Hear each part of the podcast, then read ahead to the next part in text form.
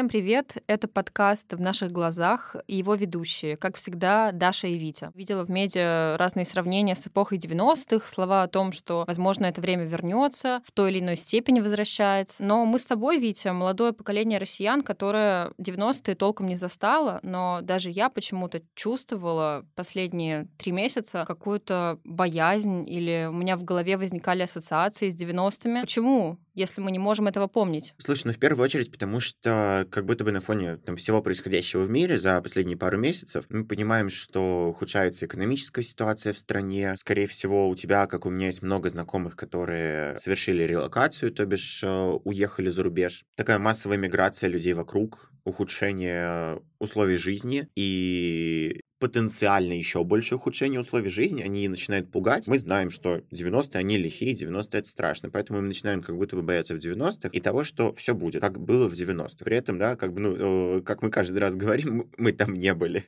У меня вообще есть такое ощущение, что существует какая-то родовая травма, у россиян и даже у нас, хотя мы в 90-х не жили, их не застали, потому что как только началась специальная военная операция на Украине, очень сильно вырос курс доллара, и я как человек э, русский пошла, закупилась гречкой, маслом, разными крупами, положила в морозилку несколько лишних пачек курицы и всего такого, заморозила это дело. И такое ощущение, что мог наступить дефолт, и в магазинах могли быть пустые полки. Хотя рационально я понимаю, что этого не будет. В России не будет голода. Да, ты понимаешь, вот просто поддавайся этой панике, почему-то мало кто из людей задумывается. Все вокруг кричат о том, что резко растут цены на сахар, полки пустые, гречка дорожает вообще невозможно. И я каждый раз думаю, блин, ребят, ну неужели вы реально не понимаете, что цены на сахар растут только потому, что вы его резко скупаете? Только потому, что находятся вот такие вот уникумы, которые приходят и скупают там 30-40 килограмм сахара. При этом, когда, знаешь, в крупных продовольственных магазинах появились э, вот эти объявления, по-моему, Ашан был первым, по крайней мере, очень сильно расфорсили в социальных сетях, потому что появляется ограничение на покупку бакалей и товаров первой необходимости. Я так сижу и думаю, с одной стороны, вот там ограничение в 10 килограмм сахара. Ну на кой черт мне сдалось покупать 10 килограммов сахара? Они мне просто не нужны. При этом сам факт ограничения, несмотря на то, что я понимаю, что это ограничение появилось исключительно из-за паники, он как будто бы заставляет себя чувствовать немножко некомфортно. Понимаешь, ну сахар нужен для того, чтобы делать закатки и самогон. Поэтому, в принципе, я могу понять, почему люди начали скупать сахар, но я готова признаться, что да, возможно, мне в какой-то степени стыдно, что я поддалась панике и сделала у себя полочку с едой, но, с другой стороны, когда я купила гречку, мне стало легче и безопаснее. Знаешь, мне кажется, единственное, о чем я сейчас жалею, того, что я не сделал, как раз-таки, это то, что я в свое время не успел сходить в Юникло. Потому что сейчас закрылись Юникло, закрылись Монки, я не понимаю, где мне покупать трусы и джинсы, я дико извиняюсь. А все остальное, да нет, блин. Если мы говорим именно о каких-то бытовых вещах в жизни, ну, все осталось так же. Да, возможно, да да невозможно, скорее всего, каких-то вещей мы еще не почувствовали в силу того, что санкции и уходы компаний э, некоторые имеют больше эффект на перспективу. Я ничего не потерял от того, что я не могу съесть чизбургер, я прихожу в магазин и есть э, полки, но вот мне не хватает трусов. Это проблема. Человеку надеть нечего, понимаете? Он да. ходит без нижнего белья. А ты сейчас в трусах? Абсолютно. Ну, слава богу. И самое интересное в этом всем, что когда эта массовая паника происходила, на самом деле деле очень многие сравнивали с 90-ми и говорили о том, что вот скоро вернутся 90-е. И я размышлял, почему же именно с 90-ми мы это связываем, хотя мы с тобой не были, наши с тобой сверстники не были в 90-х. Даже люди старше нас, э, не все далеко, прожили 90-е в сознательном возрасте с осознанным отношением ко всему происходящему. Здесь имеет место быть такая штука, которую сейчас в медиа studies модно называть digital memory, то бишь цифровая память. Это тот образ 90-х, который конструирует конструирует современное медиапространство. В принципе, как бы это то, о чем мы рассуждали на протяжении всего нашего сезона. Глобально, вот то, что мы думаем о 90-х, это, это последствия digital memory. Когда контент появляется, в нем закрепляется какая-то позиция. И если мы много где слышим о том, что 90-е лихие, может быть, даже никак не связаны напрямую с 90-ми. Допустим, я смотрю какой-то фильм, и там просто один из персонажей произносит фразу о том, как в 90-х. Но на меня это тоже влияет, разумеется. И, скорее всего, это влияет не только на меня, а на многих людей, которые посмотрели этот фильм. Как будто бы в российском медиапространстве есть не так много позитивной репрезентации 90-х. Ну, а... то, что кажется нам позитивной репрезентацией. То да, есть... да, да, да. То есть э, вся позитивная репрезентация, как правило, сводится к музыке, к вечеринкам и так далее. Ну, я бы еще сказала, что есть какое-то понятие о 90-х как о свободном времени. Есть такая позиция в журналистике, мнение. 90-е были самыми свободными годами в прессе, на телевидении и так далее, что можно было благогласность действительно, и тебе за это ничего не было. Поэтому, наверное, в моем сознании, да, вот позитивная репрезентация 90-х — это репрезентация 90-х как очень свободного времени в нашей профессии. Но при этом на чувственном уровне все равно для меня 90-е лихие. И очень сильно поменяло мое мнение по этому поводу. А, это был фильм про Ширли Мерли, и в нем очень много рассуждали именно о том, какими были 90-е. Я обратил внимание на то, сколько людей говорят о том, что это прежде всего свобода. И вот тогда я начал задумываться и наткнулся на еще один э, прикольный кейс репрезентации 90-х в нашей современной медиакультуре. Сериал компании Амедиа, снятый для канала СТС, который называется «90-е весело и громко». История про группу ребят, которые решили основать свой музыкальный бенд, играли в ресторане, там на протяжении сезона у них развиваются какие-то э, интриги, любовные переплетения и так далее, а в конце они дают свой первый концерт. Такой прям эстрадный, их продюсирует такой настоящий продюсер, как это вот положено на русской эстраде, на российской эстраде, наверное, корректнее сказать. Виктор Дробуш того времени. Да, абсолютно. Я бы сказал Барри Алибас. Но это позитивный сериал. Да, да, да, абсолютно позитивный. При этом это все происходит на фоне 90-х. И я вижу те события, которые происходили, то есть, да, там реально на улице есть рэкетиры. Понятно, что это художественная история абсолютно. Но я вижу, что на улице есть э, рэкетиры, есть вот эти вот дядечки в малиновых пиджаках, которые э, увозят э, девочек-певиц с собой в баню в надежде на оказание сексуальных услуг, и одна из них просто пытается оттуда сбежать. Но при этом я вижу и другую сторону всего этого, которая реально кажется супер свободной по сравнению с сегодняшним днем. Все дороги открыты, и трава была зеленее, и деревья были большими. Мы с тобой делали наш подкаст и все больше разбирали разные феномены по отдельности. Я пришел к выводу о том, что просто не так часто говорят о 90-х в современном медиапространстве либо говорят, но в пределах вот этих двух категорий, мне кажется. Либо свободные, либо лихие. То есть лихие — это что-то страшное, агрессивное, где рэкет, где бандиты, где стреляют, где криминал, то есть мир там брата условно, да. И свободные — это позитивная сторона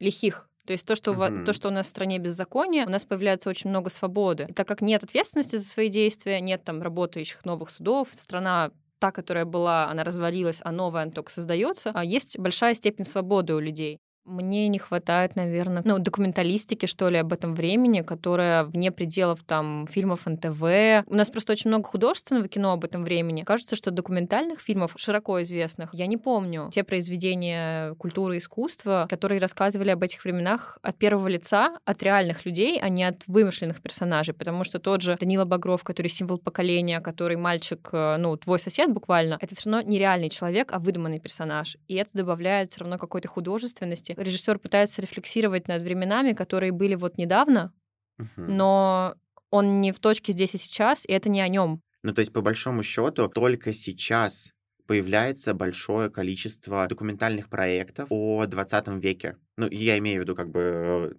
начало 20 века, распад Российской империи, тот же самый 1917 в 2017 году. Ну, то есть, на самом деле, должно пройти время, чтобы появилась документалистика, а до тех пор, пока это все остается на художественном уровне, мы получаем такую ситуацию, что есть мы с тобой, есть наши сверстники, и какая-то адекватная картинка про 90-е складывается очень сильно на догадках, и додумках, а когда мы начинаем пытаться об этом рассуждать, мы получаем тонны хейта за то, что мы не имеем права об этом говорить, мы вообще ничего не понимаем, и мы там не жили. Как в комментариях к подкасту в наших глазах. Ну, примерно так.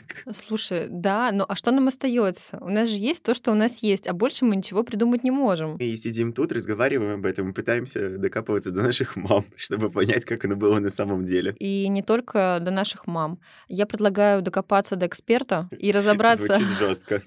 Я, да, я предлагаю спросить у эксперта. В первом выпуске подкаста, который был посвящен бандитскому кино, а мы приглашали эксперта, культурологиню Оксану Мороз, которая рассказала нам, что сегодня в российском обществе до сих пор не отрефлексировали 90-е за пределами терминов «лихие» и «свободные». Сегодня мы решили обратиться к другому эксперту и задали несколько вопросов про Digital Memory и о том, что она говорит нам о 90-х. Начать надо с того, что 90-е нельзя четко окрестить свободным или страшным временем. Слишком оценочные для научной точки зрения слова. Разгул в 90-х можно назвать своего рода ценой той свободы, которую получило общество. То есть э, нельзя отрывать эти два понятия друг от друга. Относительно того, почему мы сегодня начинаем воспринимать 90-е более позитивно, у меня вот есть две версии.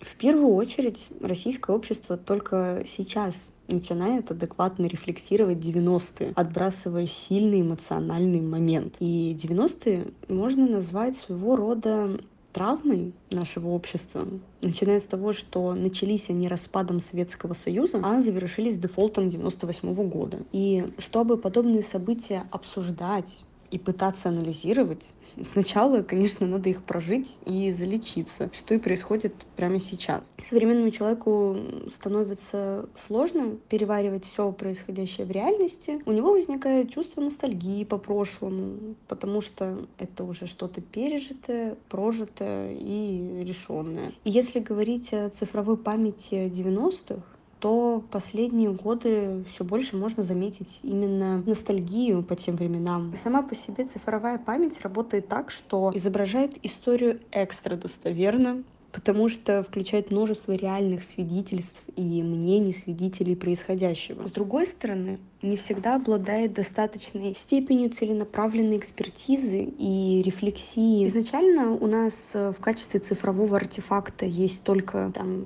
условный фильм «Брат», да, то мы запомним 90-е так, как они были показаны в этом фильме. И то расширение числа цифровых э, артефактов 90-х, которые происходят которое происходит сегодня, позволяет, э, конечно, глубже изучить те времена. Такой способ нейтрализовать негативную энергетику памяти предполагает способность рассматривать пережитое и воспоминания о нем в более широком контексте. Например, человек, который в 90-е лишился работы и пытался прокормить семью в 90-е, вряд ли воспринимает тогда то время как свободную, такую бунтарскую эпоху, но при этом больше обращался к своему советскому прошлому. При этом в более широком контексте с точки зрения сегодняшнего дня мы понимаем, что помимо ухудшения уровня жизни, все тот же человек стал жить в капиталистическом обществе, которое сейчас воспринимается нами как, позитивная норма.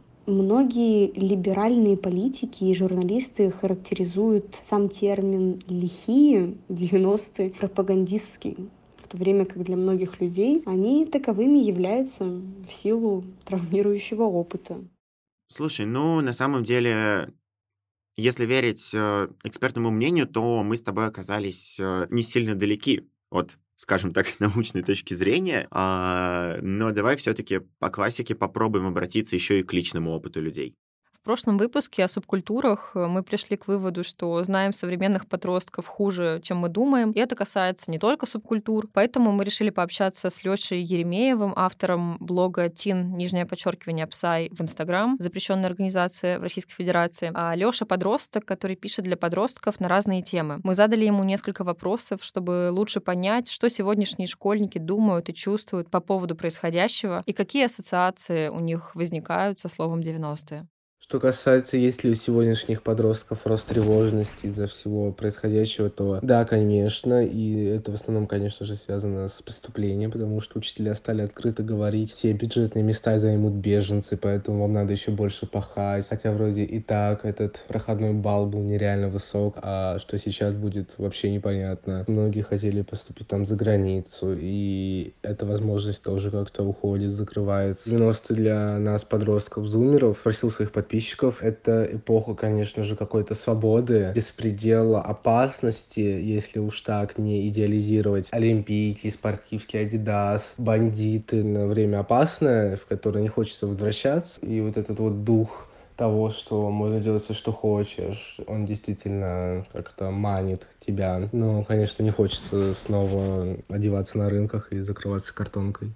Все равно как-то стоит продолжать вести привычную жизнь, там, не знаю, ходить в учебное заведение, заниматься своим хобби, встречаться с друзьями. Вот эта рутина действительно очень-очень помогает. Да, возможно, какие-то пункты изменятся или уйдут, или еще что-то. Можно продолжать делать то, что тебе нравится и что приносит тебе удовольствие. Вот. Мы с тобой заканчиваем университет, и кажется, что мы в каком-то более, что ли, выгодном положении находимся, чем люди, которые сегодня там в 10-11 классе, потому что мы уже поступили, отучились, вот у нас скоро диплом, и не нужно с горящей жопой что-то решать, думать, а у людей разрушились планы по поводу учебы за границей, поступления в университет, видишь, появилась проблема беженцев, которые занимают места и так далее. Когда мы с тобой поступали в университет, я тоже помню все вот эти разгоны про то, что там все места отдаются крымчанам. Не-не-не, крымчанам давно уже тогда, когда мы поступали, уже годы, несколько лет не отдавали места крымчанам. Это было буквально там ну, 14, 15, 16. Ну, но это было в инфополе, когда мы с тобой учились в 9, 10, 11 классе, когда мы думали о поступлении.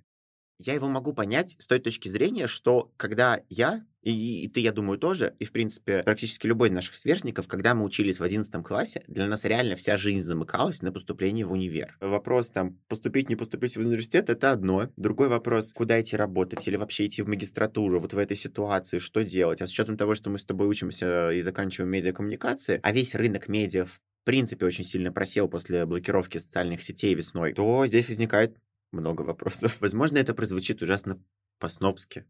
Но я думаю, блин, я, я хочу в 11 класс, чтобы сейчас меня беспокоило поступление в университет.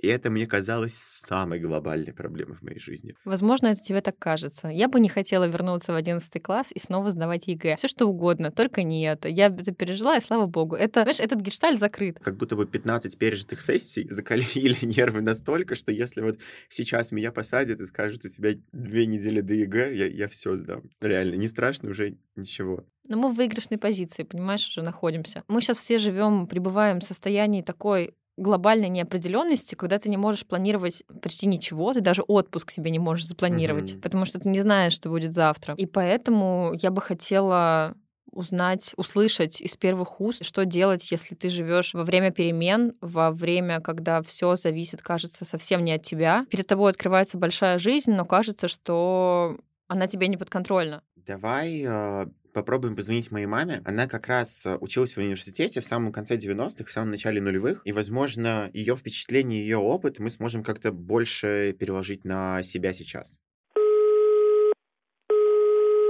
Советский Союз, ну, те люди, которыми были до этого, то общество, в котором мы жили до этого, это было общество запретов. Было запрещено думать так, как ты хочешь, делать, как ты хочешь. Все твои индивидуальные желания – это неприлично. Люди, которым всю жизнь все было запрещено, думать, говорить по-своему, они вдруг хлебнули полной ложкой этой свободы и пустились во все тяжкие. То есть для нас тех это была безумная всепоглощающая, совершенно опьяняющая свобода. Для нас это была сказка. То, о чем вы сейчас смотрите в фильмах, кажется вам чем-то фантастическим. Для нас это было совершенно реальным. Тем более это было реально в нашем городе. Тольятти – это практически первое место – по количеству бандитских формирований и по тому, насколько оголтело и страшно они себя вели. То, что я могу тебе сейчас рассказать, ты, наверное, видел только в чернухе 90-х. Мы, девочки, мы ни в коем случае не ходили не то что по одной, по два, по три человека. На улицу выходить было нельзя, потому что это не останавливало, если вас идет двое или трое. Если ты идешь вечером с дискотеки, а около дискотеки выстраиваются десятки зеленых или вишневых восьмерок и девяносто девятых. Сидят там бритоголовые пацаны, братки, и высматривают себе очередную жертву, и тебя могло спасти только то, если вас идет пять, шесть, семь, восемь, а то и десять человек. Я помню реально такой случай смешной и забавный. Тогда это не казалось забавным, я очень испугалась. Так вышло, что я шла домой одна. И я иду, и сзади меня освещает свет фар. Честно говоря, я уже на тот момент попрощалась, наверное, с жизнью, в том числе на улице пусто. И что-то мне в голову ударило, я, видимо, испугалась, и я резко начала хромать. Специально. И я слышу сзади такой гогот и мужской такой голос. «Молодец! Выкрутилась. И после этого дальняк выключается, и резко со свистом мимо меня проезжает машина. Сейчас это так смешно, я, конечно, рассказываю, сейчас это как нек- что-то некое такое смешное, но тогда это было очень страшно. Все то, что вы видите в фильмах, это было на самом деле. Но если ты сейчас спросишь любого человека, которому в 90-х было 15, 19, 20, 25, даже, возможно, 30, что он думает о 90-х, и он тебе скажет, а было классно. А классно было, потому что тогда мы были молодыми, а с мечтами, с какими-то новыми действиями, совершенно новыми, неизведанными перспективами. Как жить в условиях неопределенности? А как вам, ребят, сейчас живется в условиях неопределенности? Это сейчас, когда мы смотрим на те года и понимаем, что да, было страшно, было непонятно, было, что будет дальше. Мы как-то с подругой говорили на эту тему. Она говорит, Женька, слушай, а как мы вообще выжили? Я говорю, Лена, я не знаю, как мы выжили потому что столько страшных ситуаций было. А тогда люди жили и точно так же строили планы. Просто строили планы не на 20 лет вперед, а краткосрочные планы. И не задумывались над тем, что завтра может рухнуть, и нашей страны опять вдруг может не стать, все может поменяться. Ты можешь сказать, что будет завтра? А год назад ты можешь, мог сказать, что будет завтра? Вспомни свою жизнь пять лет назад и прикинь, насколько она поменялась. Вот это понятие неопределенности и страха неопределенности, оно сейчас очень сильно культивируется всеми вокруг. Зачем, непонятно. Но мы были то поколение, которое этой стабильной жизни не помнили. Поэтому для нас эта неопределенность, это был, была норма. И, наверное, поэтому мы сейчас так спокойно это переживаем. Наше поколение, поколение счастливое в кавычках, мы жили при советском строе, но никаких особых плюшек мы от него получить не успели. 90-е э, с их большими, совершенно громадными возможностями мы не получили, потому что мы были слишком малы. И всеми бонусами воспользовались наши родители. Конец 90-х, начало 2000-х, и мы поступили в университеты. А это время это время вообще бешеного, оголтелого, сдирания денег. Это такое было, такое было взятничество, это было страшно. Потому что нам в открытую на курсах преподаватели говорили, сколько должны заплатить наши родители для того, чтобы мы поступили в университет. В открытую назывались эти суммы не один на один, а по всей аудитории. И потом, когда мы закончили университеты и вышли такие классные, офигенные, готовые специалисты, мы поняли, что мы никому не нужны потому что система распределения она рухнула окончательно. А вот требование рынка, оно сформировалось. Оно сформировалось полностью, и мы под него не подходили. И мы набрались опыта, мы определились, куда нам идти. Наступила эра кризисов, 14 год, 18 год. И сейчас, когда нам всем по 40, когда мы состоявшиеся специалисты, мы переживаем очередное крушение того мира, в котором мы живем. Сегодня так, а завтра по-другому. И мы к этому готовы, потому что мы знаем, что главные приоритеты это мы, наши близкие. А еще мы знаем, что никто вокруг нам не поможет, кроме нас самих. Я смотрю на ребят поколения двухтысячных, да, ну тех, кому там в двухтысячном было 10, 12, у них паника. Боже мой, все разрушилось, все закончилось, ничего не будет. Ну это вот, они чем-то похожи, наверное, на поколение шестидесятников, да, в таком, в золотом времени выросли. А мы, мы не боимся. Мы смотрим вперед и, собственно говоря, живем. Слушай, э, слова твоей мамы вдохнули в меня какую-то жизнь и подняли мне настроение. У меня ощущение, что я только что пережил коуч-сессию, если честно. Знаешь, эта женщина достойна э, интервью Forbes, правила жизни ну, чтоб моей ты понимала, мамы. Чтобы да. ты понимала, она работает бизнес-тренеркой. Это очень правильные слова. Двигаться по ситуации по, по сути. Вот, если ты не двигаешься по ситуации, то ты можешь очень быстро разочароваться, потому что все твои планы рухнут, просто жить. В принципе, как будто к этому все люди в какой-то момент приходят, но там все происходящее последние несколько месяцев, ну, на самом деле подтолкнуло меня очень сильно к этому. То есть э, то же самое, например, когда вставал вопрос о релокации я не очень понимал, зачем мне лично это. Там многие мои знакомые уехали, процентов 30-40 из них вернулось в итоге. Угу. Да, это вот к вопросу о том, что все-таки хотя бы как-то минимально, но надо пытаться с холодной головой в первую очередь принимать решения. Наверное, это самая выигрышная стратегия. Подтверждено мамой. Я с тобой полностью согласна. У меня была стадия отрицания, потом я поддалась какой-то панике, очень сильно переживала. А сейчас я такая, как прекрасна Москва, как, как мне хорошо. Москва Там вообще лучший город мира, я считаю. я тоже так, так думаю. Светит солнце, я рада. Льет дождь, я рада. Все замечательно вроде у меня в жизни. Я выхожу на улицу, душу воздухом. Думаю, слава богу, спасибо. Крест можно поставить. Поставьте ей памятник. Ты знаешь, на самом деле рассуждая о том, что нам сложно сейчас, в современных российских реалиях, еще сложнее таким же ре- ребятам, как мы, но находящимся и живущим в Украине. Вот, поэтому как такой не- небольшой топ от э, обсуждения 90-х и какого-то выбора в жизни. Просто хочется пожелать всем мира. Если все-таки возвращаться к э, теме нашего выпуска, ну, я не знаю, если честно, прям сложно говорить, потому что после слов моей мамы меня как-то прям эмоции очень сильно пробрали. Да, и это все-таки как раз-таки к вопросу о том, что не хватает, да, нам с тобой все-таки вот этой медиа-репрезентации, чтобы прям прочувствовать 90-е, поэтому вот такие рассказы, они прям трогают. Это то, что надо услышать. Да, и, и мурашку вызывают, скажу Да, честно. Соглашусь.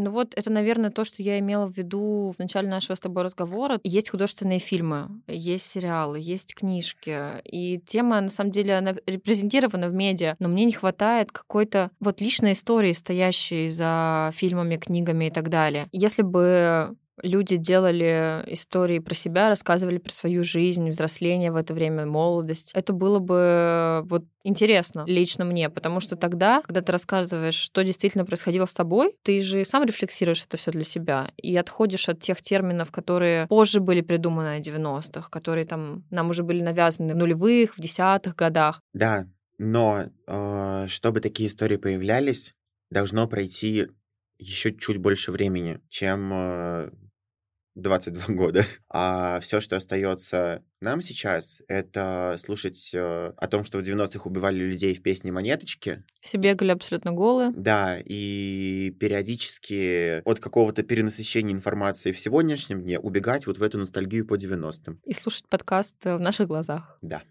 Ну что, Витя, подошел к концу финальный выпуск э, нашего сезона. Что ты для себя вообще узнал? Какие выводы сделал? Слушай, для меня, вот, наверное, в принципе, все мои выводы, они свелись к этому выпуску. Он, в принципе, получился, знаешь, такой... Собирательный. э, Да, как будто бы самый ни о чёмный, но при этом самый глубокий. И рефлексирующий не только понимание 90-х, но и, в принципе, все, что мы с тобой обсуждали в девяти предыдущих эпизодах подкаста.